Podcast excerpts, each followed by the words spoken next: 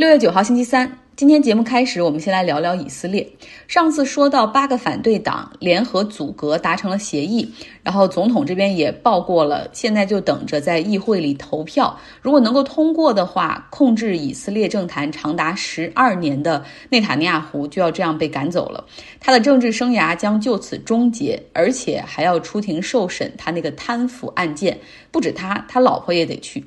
所以他一定要想尽一切办法，竭尽他所能，然后去阻止这一切的发生。他现在所做的事儿和美国大选失利之后的特朗普别无二样。内塔尼亚胡他对他的支持者喊话说：“这八个政党联合阻隔就是欺诈。”当然他没有办法说这是选票欺诈，因为大选结果出来之后，他是接受结果的，而且他是率先阻隔，对吧？只不过他阻隔是失败了，才轮到对手。那内塔尼亚胡所说的欺诈到底是什么呢？就是其中这个极右翼的犹太民粹党，然后他是说这个党他的理念和他现在领导人所做的事儿根本就是相违背的。那这个党的领导人是背叛了选民的利益，加入到了中间偏左的政府，而且还和选民们极为反对的阿拉伯政党联合。内塔尼亚胡说这是以色列历史上最大的选举丑闻，所有人都应该起来集体反对。以色列不是一个很大的国家哈，然后所以说很多人都知道那些议员们或者这些党派的领导人住在哪儿。内塔尼亚胡的支持者，他们已经在特拉维夫和海法两个地方对当地选区的议员进行抗议，那个抗议都是到他们家门口去抗议，希望去左右这个议会中投票的结果。那当然了。其中那个背叛了右翼联盟、加入阻隔、反对内塔尼亚胡的那个极右翼的犹太政党的领导人 Bennett，他的家门口出现了最多的抗议，而且他还收到了多个死亡威胁、炸弹威胁。那如果阻隔方案可以在议会中投票获得通过的话，根据八个党派领导人的协议，这个 Bennett 他将出来先当个一年半载的这个总理哈。本来这个中间偏左的这个联盟，他们是无法阻隔成功，就是因为他背弃了所谓这个右翼联盟，加入了，所以才导致彻底翻盘。所以这个 Bennett 一定是现在 Bibi 内塔尼亚胡最希望这个世界上可以立即原地爆炸的人。给大家介绍一下 Bennett，家庭条件不错，然后自己又是一个 tech。Entrepreneur 年轻的时候还做过这种科技创业，然后卖了还挣了一大笔钱。后来投身政坛，为 Bibi 内塔尼亚胡开始工作。在2006年到2008年期间，给 BB 来担任幕僚长。那他自己也很崇拜 Bibi 内塔尼亚胡。他的儿子出生之后起名字，他就用。内塔尼亚胡的那个哥哥尤尼，就是尤尼是为国捐躯，在救这个人质的时候丧生，然后用他的哥哥的名字给自己儿子命名，哈，所以你可见他们的关系曾经多么的好。后来出现裂痕，主要是因为 B B 这个人，大家总是说又要说是不是我对内塔尼亚胡有意见，怎么总是 B B？内塔尼亚胡的全名是本杰明·内塔尼亚胡，然后从小的这种小名或者家里人、朋友，包括选民们现在都这样叫，就是 BB。BB 内塔尼亚胡他是一个控制欲很强的人，一旦发现有人能力很强，然后可能会威胁到他，而且还跟他意见有些不一样的时候，他就立刻把这个 Bennett 给赶走了。Benet 出走之后呢，他先后成立了两个党。感觉在以色列成立政党就跟创办一个公司一样简单，而在这种小的党派中，更是领导层的意见不合，马上就拆伙单干哈。那他现在所领导的这个 New Right 极右翼的政党是在二零一八年的时候成立的。那我们说回到内塔尼亚胡。他在社交媒体上是不断的煽动他的支持者，像上周五他在 Facebook 上面发了一段哈，引用圣经中旧约，也就是讲犹太人历史那一部分，套用其中的一个部分来描述他现在这个政治敌人 Bennett，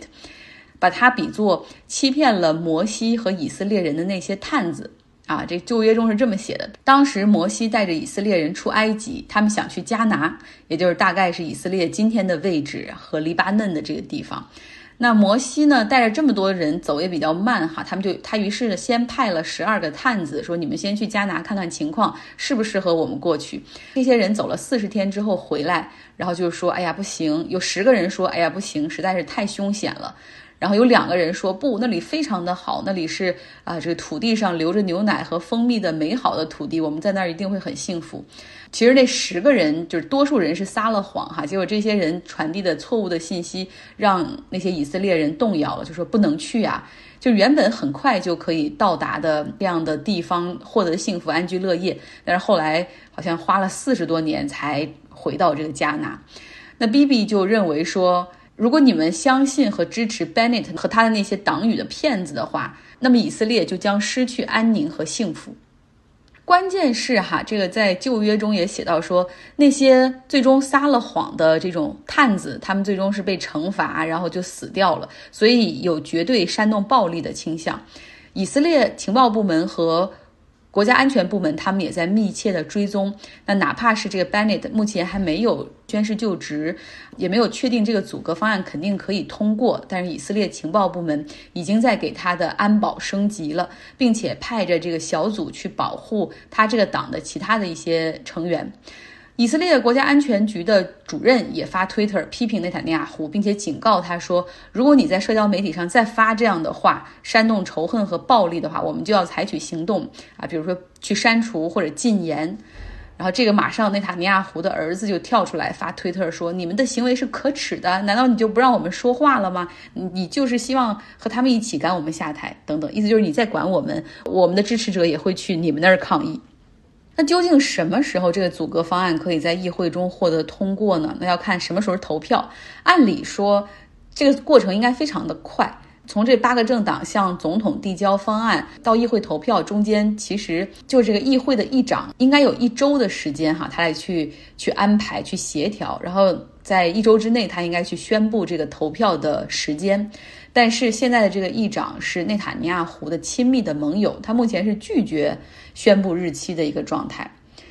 哎，怎么说呢？很长一段时间里，内塔尼亚胡他是一个政治强人，以色列就因为有了他，经济和国家安全上面都比较稳定，然后在这个国家地位上也有很大的提高。包括内塔尼亚胡，他也是通过跟美国政府的合作，逐渐在跟周边的这些邻居去建交，哈，去修复这个。过往中东战争的裂痕，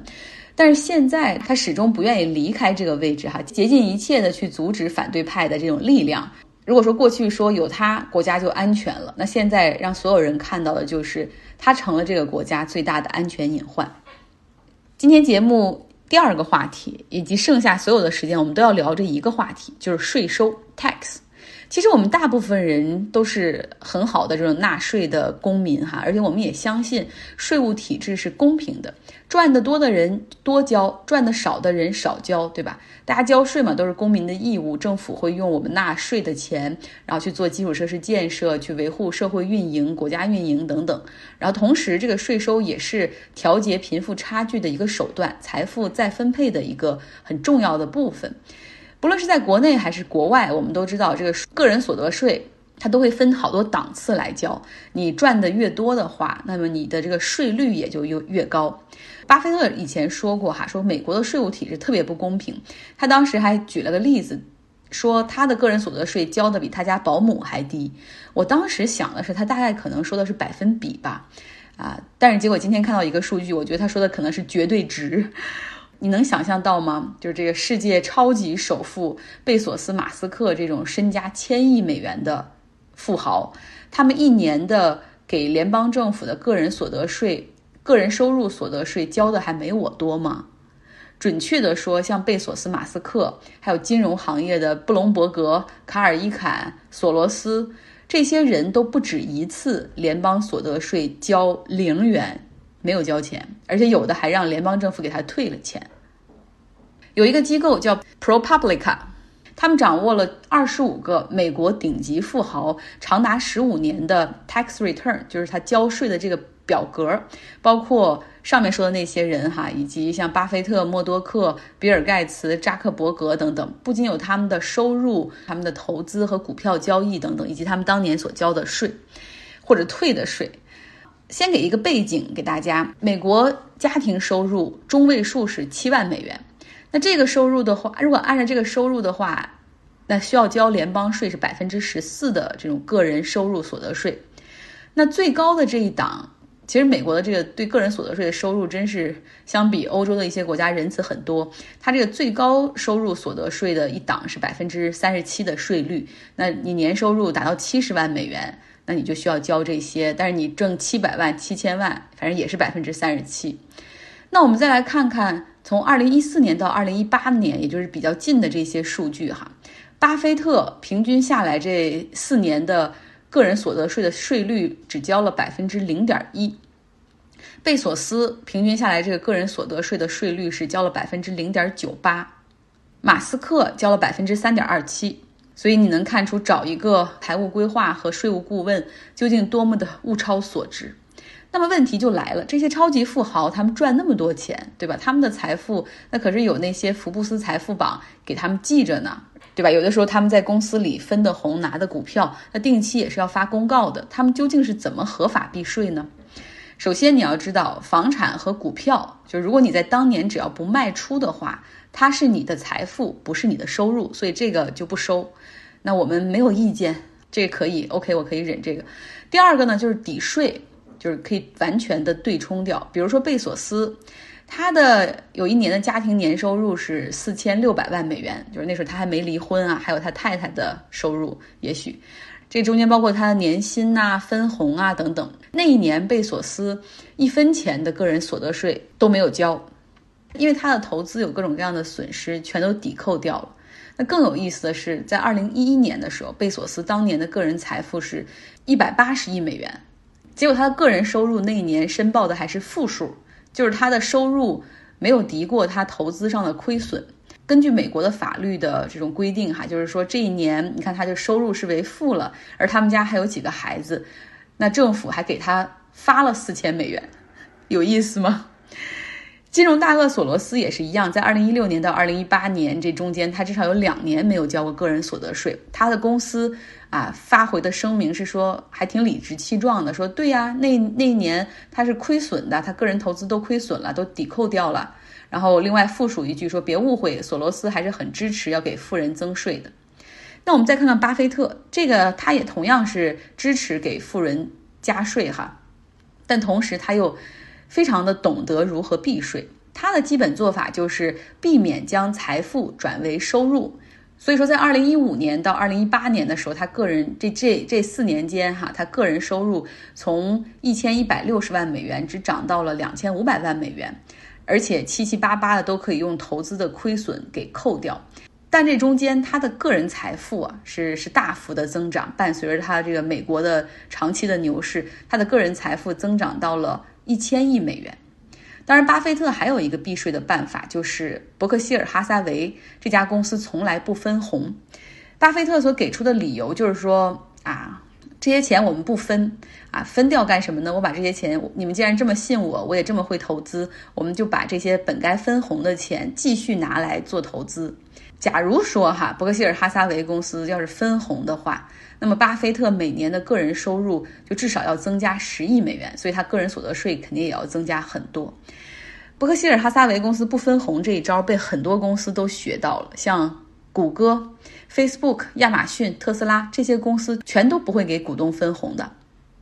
那巴菲特在面对这篇报道的时候，他也做了一个回复哈，他说：“我是积极的支持税务进行可持续的改革。”然后第二呢，他强调自己啊，不要忘了我百分之九十九点五的财富最终也是要捐给慈善机构的。然后他要提醒哈说，别忘了这个富人的钱走公益和慈善的道路，也可以很好的帮助社会啊。因为你想，如果慈善机构做的多一点，政府就可以少干一点。其实跟意思就是，其实跟给你们纳了税没什么差别。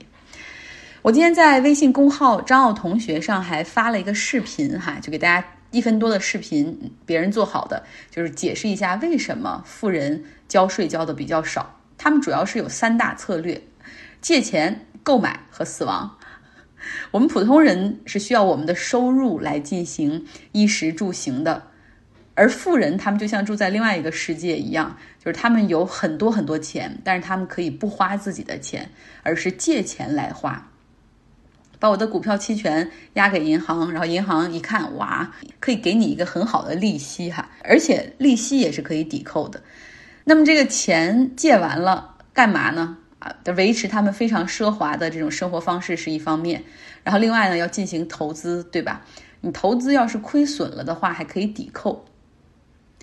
另外呢，就可以进行买资产，你不论是买股票、买房子，只要你不卖的话，就不算钱。而且这个你在房子上购买的这个钱，最后也可以去抵的个人所得税。最后一种方式是死亡，就是他们可以继承的方式哈。它在继承上面也有很多避税的方式，像什么家族信托基金就是一个很好的避税天堂。另外呢，房产和股票也是可以继承的。所以我忽然就想到说，之前忘大家还记得吗？就是王健林和万达就欠银行好多好多钱，就他儿子的生活方式依旧非常的奢靡哈，就是一掷千金，也坐私人飞机啊，什么俱乐部里撒钱等等，家里还欠着一屁股债，为什么还这么大手大脚？现在明白了，就是借来的钱花呗，因为一举多得嘛。今天的节目就说到这儿吧，然后大家可以来我的微信公号找我同学去看看那个视频。另外呢，附了一个数据图表，你可以看到我们普通人，当我们财富增长的时候，我们的个人所得税也在上升。然后你再看一下这些超级富豪的时候，当他们的个人财富，当像贝索斯那种几乎是垂直上涨的时候，而他的这种个人所得税的缴纳平滑的像桌面一样。好了，今天的节目就是这样，希望你有一个愉快的周三。